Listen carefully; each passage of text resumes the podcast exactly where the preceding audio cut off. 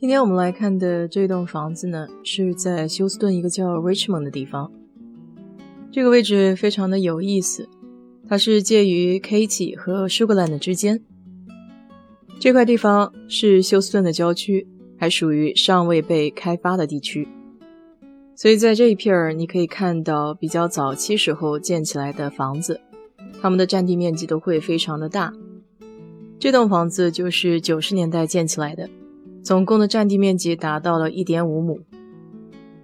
虽然这栋房子只有三百三十平方米，但它一共划出了将近六个卧室、五个带淋浴间的卫生间，还有两个只带马桶和洗手池的半卫生间。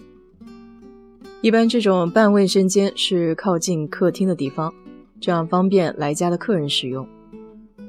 从这个厨房柜面的颜色就能看出来。那个时候比较流行这种淡樱桃木的颜色。这家的冰箱倒是挺大的，有点像那种商用的冰箱。淡绿色的厨房贴砖也属于这家特有的一种风格。你可以看到，这种房屋它是自己单独建造的，所以房屋的这种风格跟别家都会很不一样。包括这边还带有一个折叠门的小窗口。像这类独一无二风格的房屋，遇到喜欢的人就会非常的喜欢。如果要是遇到这种接受不了特别风格的人，可能就会比较不能接受。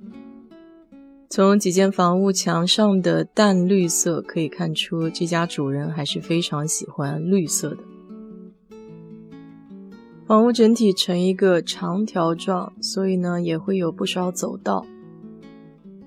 这边往里走，最里面就是主卧，应该是这种床单背面看起来好像也有一些年头了。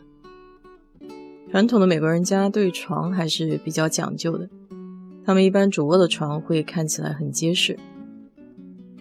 这窗外的风景倒也不错，可以看到很大的一个后院。这间有点意思，就是专门上班的地方了。不过我现在对这种书桌不太感冒，因为它不能上下移动，所以坐的时间久了对腰也不是特别的好。这套房子给我的感觉就像俄罗斯的那种套娃一样，好像摘开了一个房间，然后再往里走还有一间房，然后再往里走还有一个空间，可以说是不断有小惊喜吧。而且它还有很多这种门对门的房间，这边好像是男生的衣帽间和女生的衣帽间分开来的，估计这样分配就不会打架了吧？这家人衣服鞋子也挺多的，还有各种各样的包包。我本来也想买一个他墙面上挂的这种盒装的镜子，就是他镜子打开之后，里面可以放一些首饰什么的。但我又怕把钉子打在墙上挂不住那个镜子的重量，所以最后也就不了了之了。二楼基本上应该是所有的房间都在这里吧，大部分可能都是卧室。这个小拐角还放了一个小飘窗，估计小朋友应该很喜欢这种犄角旮旯的地方。这个洗手间看起来倒也挺大的。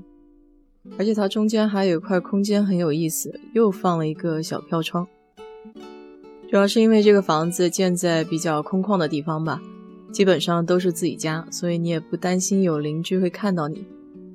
那么在浴室里面多几个窗户也没有什么关系。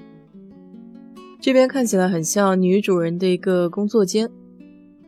实际上，美国有很多家庭妇女非常的能干，她们在家里面呢都会做手工。比如你现在看到的这种小窗帘，估计就是他自己做的。还有很多人喜欢编织啊，或者说是钩花之类的东西。所以在他们退休之后，他们会花不少时间去继续自己年轻时候的一些爱好。这也是为什么有些人说美国人年纪大的时候，精神世界依然很丰富，因为他原来就有很多很多的爱好，自己想要去尝试。但是可能年轻的时候没有时间吧，所以他会把它放在自己的清单上面。这也是我每年比较爱做的一件事情，就是会把今年想做的事情给列出一个单子来。单子上的东西呢，都是跟自己的爱好有关，跟工作是一点关系都没有的。其实你时不时把这些单子拿出来看的时候，就会发现自己还有很多事情还没有做，然后就会有满满的动力。现在是来到这家的后院了，一点五亩地不是盖的，所以它可以放很多很多的东西。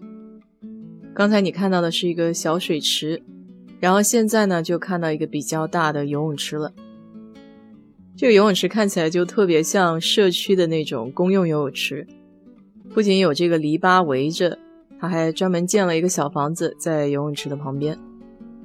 这块区域的房子就很有意思了，你看家与家之间隔得非常的远，但是它却没有篱笆把跟邻居的地方给划分出来。在德州呢，我其实还是比较建议在后面盖一个阳光房，虽然丑是丑了一点，但是它要比建棚子要使用率高很多很多。当然，这家是不仅仅是阳光房了，它基本上就是一个单独的小建筑。里面放上床的话，还可以住人，因为它还有独立的厕所和淋浴间。这么看过去的话，还是挺漂亮的，做一个度假屋不错。忘了给你说，这套房子的总价是八十五万美金。好了，今天就给你聊到这里吧，然后祝你周末愉快，谢谢收看。